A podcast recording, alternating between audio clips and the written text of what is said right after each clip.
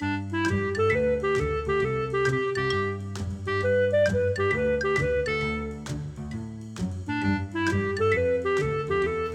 欢迎收听培佑的阅读笔记。大家好，我是培佑。嗨，我是 Miko。这一集要跟你分享的书籍是《从读到写》啊，这个作者是我们的这个国小教育界的天后啊，哦，林怡晨老师。好，怡晨老师最近还出了另外一本新书，对不对？没错，没错，叫做那个《发现惊奇图书馆》。图书馆，图书馆哈，惊奇就是 surprise 啊哈，讲的是图书馆的哈，不是不是讲这个健康教育的哈。发现惊奇图书馆，啊，听说所有的图书馆的馆长啊，哦，看到之后都说哇，有这本书，我们馆长哦都可以休息了。好，他？他教你怎么善用图书馆的资源，哦，以及怎么样读各种类型的书，一样，他的目标受众是小朋友。好、哦，那这本书我们也买了哦，正在来我们家的路上，等我们看完再来跟各位分享。嗯、那今天我们要分享这一本哦，是我林依晨老师书里面我最惊艳、最喜欢的，因为他在教小朋友阅读教育，好，尤其是国小，哦、因为你知道小朋友一开始看，可能以前都是听这个爸妈念故事给他念故事，后来就看这个图片。图片的这个故事书，对？绘本，好绘本，嗯，那。怎么样转换成都是字的书啊？哦，有有些人一个转换没过去，可能一辈子碰书的机会就变少了。看到字就想关起来，对他他就 只有看教科书而已，对不对？那就很可惜。所以你看，这是一件多么有神圣使命的一件工作哈。对，有那个习惯，长大以后才能够阅读书，对不对？没错没错。尤尤其像我们的乐乐，他最近因为他幼稚园要升大班嘛，对，他正学会怎么样用注音拼出字来，对，所以他就对把绘本拿出来。然后拼出注音的字，然后去念出来，比如说“乐乐”，对，啊，原来“乐”长这样，对，他会“乐呃乐”，哦，这个是“乐”哦，这样子，嗯，哎，我我觉得蛮好玩的，对对？嗯，这个阶段真的很神奇。对你，你以前有遭遇过这个阶段？不是遭遇啦，你 以前有经历过这个阶段吗？你还记得吗？一定有经历过，可是就是没有很记得那那种感动。但是我突然间有想到。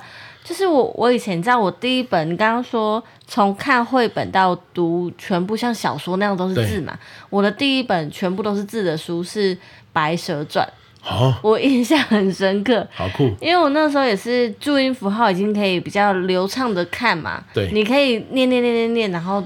呃，了解里面的意思，我还记得，我就爸妈带我去图去那个书局，然后我就挑了一本《白蛇传》，我可能是电视上那个时候都在演吧。白白蛇传是那个 清清明节的那个白蛇传，对对对啊，哇白蛇青蛇，然后雷峰塔那个啊，哇。然后我就挑了那一本，我不是特别喜欢这故事，反正但是我就买了，我还记得一买回家，我立刻躺在沙发上看了一两个小时，然后把它读完，就觉得意犹未尽。那全部都是字，是不是？对，就是那种就是大人看。就已经不是漫画了，对，但是是字旁边会有注音符号那种。对对对对对。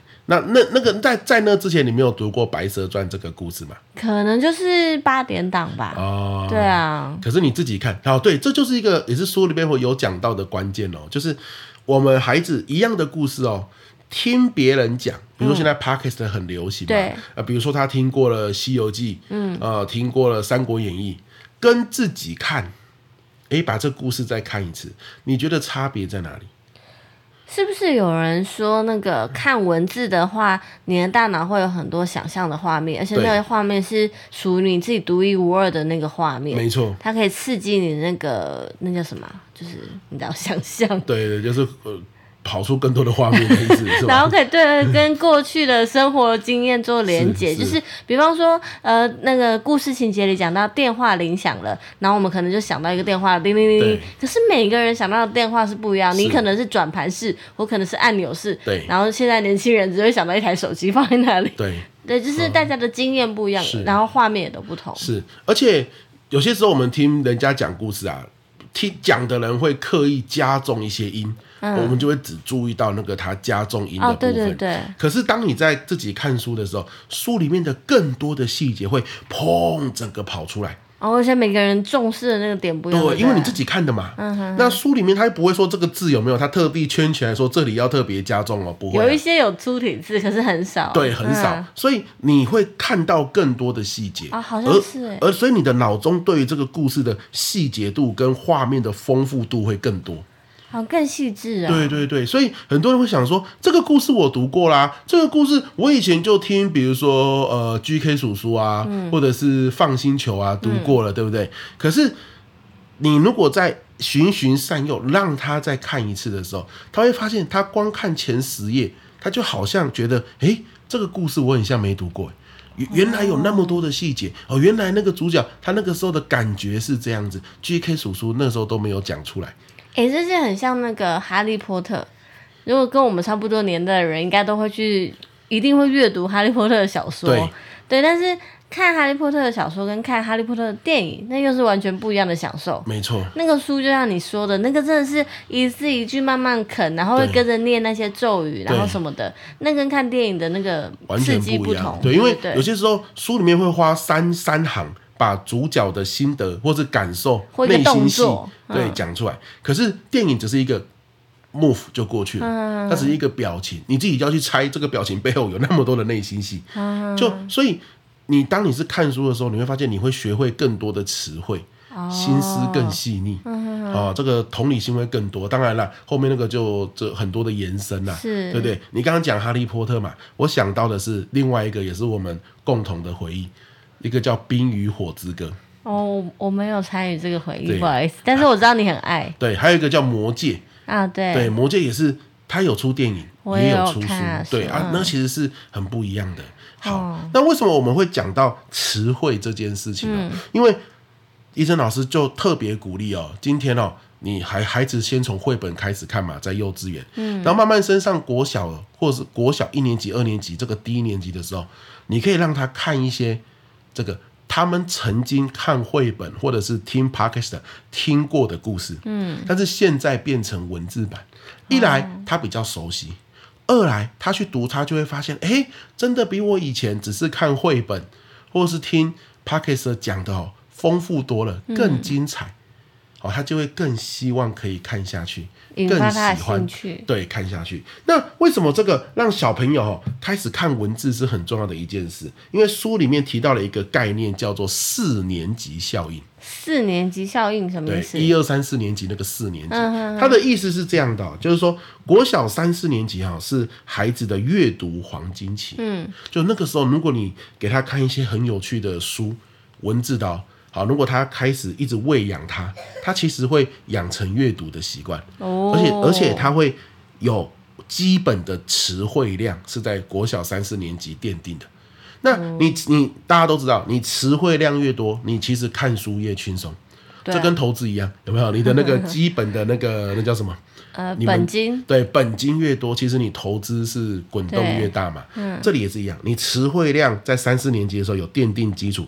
一个脑中只有一百个词汇量的人，跟一个脑中有一千个词汇量的人，他们在看，比如说金庸的时候，效果就不一样。没错。只有一百词汇量的，他根本看不下去，哪怕那个故事很精彩。我觉得讲中文，我们母语都是中文，大家可能没有感觉。对，就想象看我们当初学英文的时候背单词就对了。没错，七千单字背得出来的人，哦，那真的是写那个英文作文什么都如鱼得水嘛，对不对？没错，嗯，所以。宜晨老师在这本书里面引用了很多的研究，讲到四年级效应这件事情。嗯、里面有一段话，我觉得是如雷贯耳啦，嗯、很值得大家都都深思一下。尤其你是父母，嗯、我念一次哈，嗯、就是说，这时的孩子，他所谓的这时就是三四年级，嗯、如果没有办法学习如何阅读，之后到高年级就很难会用阅读学习，嗯，因为你词汇量不够，嗯，好，错失这两年。很可能永远追不回阅读的落差，好可怕！这这这跟投资一模一样哎，好可怕。就是说，你看，你三四年级词汇量变少，你五六年级就觉得读书是个负担，嗯，对不对？那你这个时候国中一二年级又更不想读书了，对，好，所以一一路下去，这个落差就越来越大，这个是很可惜的。所以我在想哦，今天我们的孩子是不是准备小一嘛？其实。慢慢的就要培养这件事情。那你说啊，我的孩子已经小六了怎么办？各位有一句话是这样说的嘛，种树嘛，有没有？最好的时间是十年前，第二好，第二好就是现在。你就把它当做现在是四年级就一样的道理啊。对啊。重新让他爱上阅读，怎么爱上阅读？两招啦。好，我认为第一个看故事书，嗯、第二个看他熟悉的故事书。还是故事书？对，从这里先开始，嗯、因为故事书也是字，漫画可以吗？可以，但是漫画还是要过渡到书，因为其实最后他看的要是书嘛，嗯哼，所以反而我是建议就是让他看故事书，文字的那一种，嗯，嗯，因此啊，他说四年级左右，四年级三四年级的时候呢，多阅读绘本，多听故事，好，多看故事，好，孩子喜欢什么样的故事就让他去看，重点是要增加他的词汇量，好，那这里尽量就不要用到漫画了，嗯哼。就是说，他喜欢看漫画，还是去看，可是每天还是要固定看故事书的时间。对，透过这样子一本又一本的故事书，把他的词汇量给建立起来，嗯，让他五六年级在看其他书，透过阅读学习的时候，不会觉得吃力。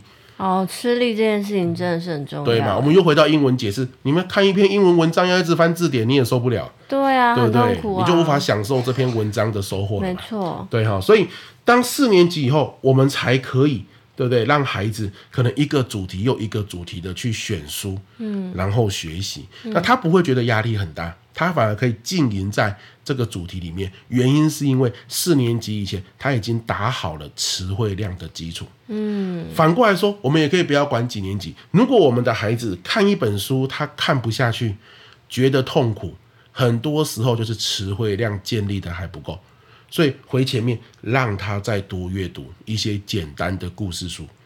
嗯，从简单的引发他的动机啦，他想读，因为有时候连一开始翻开那一页的那个动机他都没有的时候，很难再继续。没错，那你说他读故事的时候，你可以怎么引导他呢？比如说他今天读完一个故事，你可以问他，哎、欸，这个故事主角是谁啊？问一些简单一点、好入门的问题。对啊，他做了什么事情呢？这样不要跟你讲说，来跟我讲，看完这本书你有哪三个心得？对，不用，就是完全贴着故事走。对，让他觉得说啊，看书不过就是看故事嘛，嗯、对不对啊？所以，医生老师书里面提到几个问题哦，主角是谁？他做了什么事？过程中遇到什么困难啊？他最后怎么解决的？嗯、啊，最后结局怎么样？嗯，好，就是这五个问题。嗯，其实就是跟着故事走。嗯，好，你不要去问他像你刚刚讲那么后设的问题，对啊，心得怎么样啊？好，你甚至还问他，如果是你的话，你要怎么改编这个故事？天哪，大人都不想想。对呀，你还问他这一种，那谁要看？看完你还问我改编故事？我看电视就好了，对不对？哈，所以这个一定要小心哦。所以我觉得这本书我们抓一个重点，就是四年级效应啦。嗯，那反过来说，就是四年级效应是一个。很重要的概念就是你的词汇量要足够。嗯，所以如果你的孩子早就超过四年级，而他现在对阅读没兴趣，其实反过头去再强调一次，增加词汇量。嗯，从看故事书开始，好不好？那今天这本书哈，分享给大家。我觉得只要是父母，我们都相信阅读很重要。对啊。但是我们又不知道怎么样让孩子真的喜欢上阅读。如果你的孩子已经喜欢上阅读，恭喜你啊！上辈子烧好香哎、对不对？他自己就喜欢上了。但如果没有从读到写这本书，很推荐他一步一步教各位家长怎么样让孩子喜欢阅读、熟悉阅读，嗯、最后因为阅读而自己成长。嗯，OK，好啦，那我们这一集就分享到这边喽。希望大家有收获，我们下次见。我是培欧，我是 Miko，拜拜，拜拜。